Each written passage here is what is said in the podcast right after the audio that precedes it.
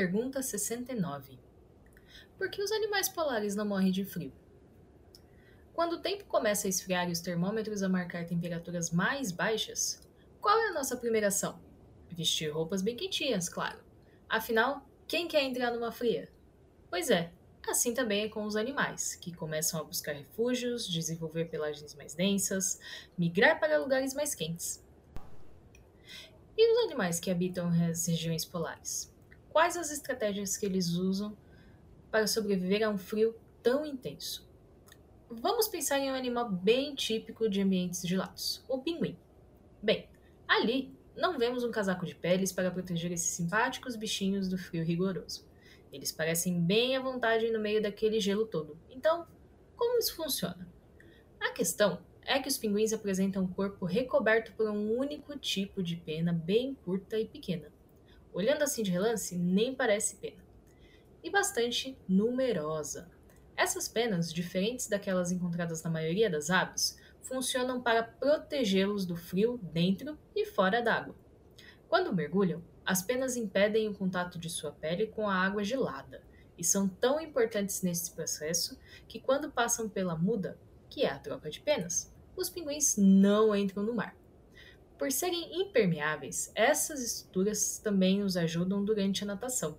Além disso, esses animais apresentam uma espessa camada de gordura que serve como isolante térmico, retendo o calor do corpo. Sabia que essa camada de gordura pode chegar a ter 7,5 cm em espessura nas focas? Sim, as focas também são animais que se valem dessa ajudazinha para se manter nos ambientes polares. Só assim elas podem ficar lá revisteladas e plenas no gelo polar. Mas e os ursos? Claro, não podemos esquecer dos famosos ursos polares. Já reparou como eles são bem diferentes dos ursos convencionais? A começar por aquela pelagem branquinha. São ursos com características muito peculiares, a começar pela quantidade de gordura no corpo, que protegem esses animais do frio extremo.